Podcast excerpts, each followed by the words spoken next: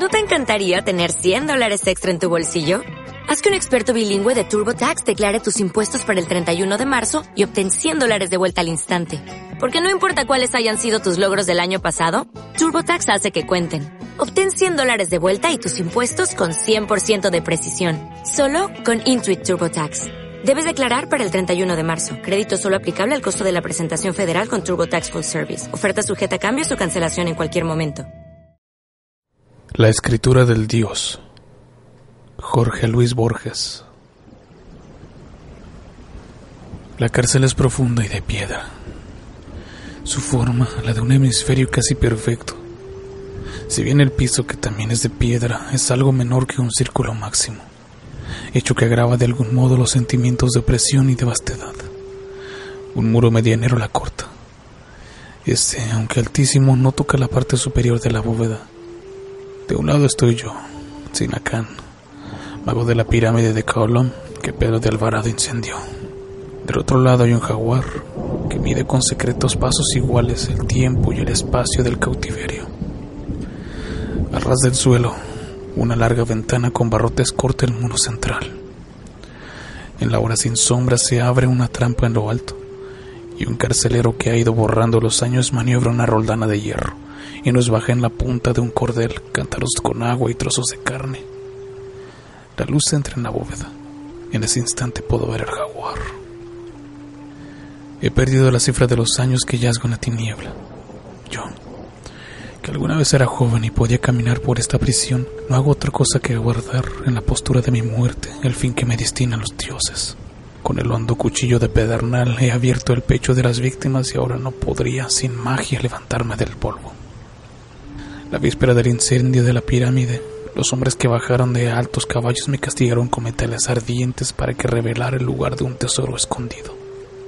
Abatieron delante de mis ojos el ídolo del dios, pero este no me abandonó y me mantuvo silencioso entre los tormentos. Me laceraron, me rompieron, me deformaron y luego desperté en esta cárcel que ya no dejaré en mi vida mortal. Urgido por la fatalidad de hacer algo, de volar de algún modo el tiempo, quise recordar en mi sombra todo lo que sabía. Noches enteras malgasté en recordar el orden y el número de una sierpes de piedra o la forma de un árbol medicinal. Así fui revelando los años, así fue entrando en posesión de lo que ya era mío. Una noche sentí que me acercaba un recuerdo preciso. Antes de ver el mar, el viajero siente una agitación en la sangre.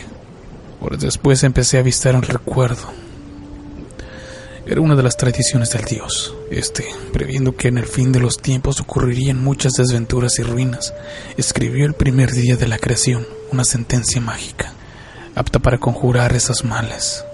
La escribió de manera que llegara a las más apartadas generaciones y que no la tocara al azar. La escribió de manera que llegara a las apartadas generaciones y que no la tocara el azar. Nadie sabe en qué punto la escribió ni con qué caracteres pero nos consta que perdura, secreta, y que la alegra un elegido.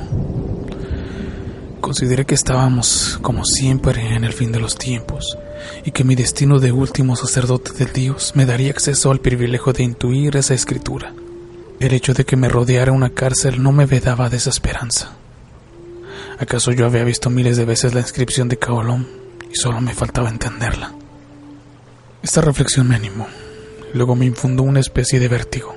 En el ámbito de la tierra hay formas antiguas, formas incorruptibles y eternas. Cualquiera de ellas podría ser el símbolo buscado. Una montaña podría ser la palabra del Dios, o un río, o el imperio, o la configuración de los astros. Pero en el curso de los siglos las montañas se allanan y el camino de un río suele desviarse, y los imperios conocen mutaciones y estragos, y la figura de los astros varía. En el firmamento hay mudanza, la montaña y la estrella son individuos, y los individuos caducan. Busqué algo más tenaz, más invulnerable. Pensé en las generaciones de los cereales, de los pastos, de los pájaros, de los hombres. Quizá en mi cara estuviera escrita la magia. Quizá yo mismo fuera el fin de mi busca. En ese afán estaba cuando recordé que el jaguar era uno de los atributos del dios. Entonces mi alma se llenó de piedad. Imaginé la primera mañana del tiempo, Imaginé mi Dios confiando el mensaje a la piel viva de los jaguares, que se amarían y se engendrarían sin fin, en cavernas, en cañaverales, en islas, para que los últimos hombres lo recibieran. Imaginé esa red de tigres, ese caliente laberinto de tigres, dando horror a los prados y a los rebaños para conservar un dibujo. En la otra celda había un jaguar. En su vecindad percibí una confirmación de mi conjetura y un secreto favor. Dediqué largos años a emprender el orden y la configuración de las manchas. Cada ciega jornada me concedía un instante de luz, y así pude fijar en la mente las negras formas que estachaban el pelaje amarillo. Algunas incluían puntos, otras formaban rayas transversales en la cara interior de las piernas, otras anulares se repetían. ¿Acaso era un mismo sonido o una misma palabra? Muchas tenían bordes rojos. No diré las fatigas de mi labor. Más de una vez grité a la bóveda que era imposible descifrar aquel texto. Gradualmente, el enigma concreto que me atareaba me inquietó menos que el enigma genérico de una sentencia escrita por un dios. ¿Qué tipo de sentencia, me pregunté, construirá una mente absoluta? Consideré que aún en los lenguajes humanos no hay proposición que no implique el universo entero. Decir el tigre es decir los tigres que lo engendraron, los ciervos y tortugas que devoró, el pasto que se alimentaron los ciervos, la tierra que fue madre del pasto, el cielo que dio luz a la tierra. Consideré que en el lenguaje de un Dios toda palabra enunciaría esa infinita concatenación de los hechos, y no de un modo implícito, sino explícito, y no de un modo progresivo, sino inmediato. Con el tiempo, la noción de una sentencia divina parecióme pueril o blasfematoria. Un Dios, reflexioné, solo debe decir una palabra, y esa palabra la plenitud. Ninguna voz articulada por él puede ser inferior al universo o menos que la suma del tiempo sombras o simulacros de esa voz que equivale a un lenguaje y a cuanto puede comprender un lenguaje las ambiciosas y pobres voces humanas. Todo mundo, universo. Un día, una noche, entre mis días y mis noches, qué diferencia cabe, soñé que en el piso de la cárcel había un grano de arena. Volví a dormir. Soñé que los granos de arena eran tres, fueron así multiplicándose hasta colmar la cárcel, y yo moría bajo el hemisferio de arena. Comprendí que estaba soñando. Con un vasto esfuerzo me desperté. El despertar fue inútil. La innumerable arena me sofocaba. Alguien me dijo, no has despertado en la vigilia, sino un sueño anterior. Ese sueño está dentro de otro, y así hasta lo infinito, que es el número de los granos de arena. El camino que habrás de desandar es interminable, y morirás antes de haber despertado realmente. Me sentí perdido. La arena me rompía la boca, pero grité. Ni una arena soñada puede matarme, ni hay sueños que estén dentro de sueños. Un resplandor me despertó. En la tiniebla superior se cernía un círculo de luz. Vi la cara y las manos del carcelero, la roldana, el cordel, la carne y los cántaros. Un hombre se confunde gradualmente con la forma de su destino. Un hombre es a la larga sus circunstancias, más que un descifrador o un vengador, más que un sacerdote de Dios, yo era un encarcelado. Del incansable laberinto de sueños yo regresé, como a mi casa, a la dura prisión. Bendije su humedad, bendije su tigre, bendije el agujero de luz, bendije mi viejo cuerpo doliente, bendije la tiniebla y la piedra. Entonces ocurrió lo que no puedo olvidar ni comunicar. Ocurrió la unión de la divinidad con el universo no sé si estas palabras difieren. El éxtasis no repite sus símbolos. Hay quien ha visto a Dios en un resplandor. Hay quien lo ha percibido en una espada o en los círculos de una rosa. Yo vi una rueda altísima que no estaba delante de mis ojos, ni detrás, ni a los lados, sino en todas partes, a un tiempo. Esa rueda estaba hecha de agua, pero también de fuego, y era, aunque se veía el borde infinita, Entretejidas la formaban todas las cosas que serán, que son y que fueron. Y yo era una de las hebras de esa trama total. Y Pedro de Alvarado, que me dio tormento, era otra. Allí estaban las causas y los efectos.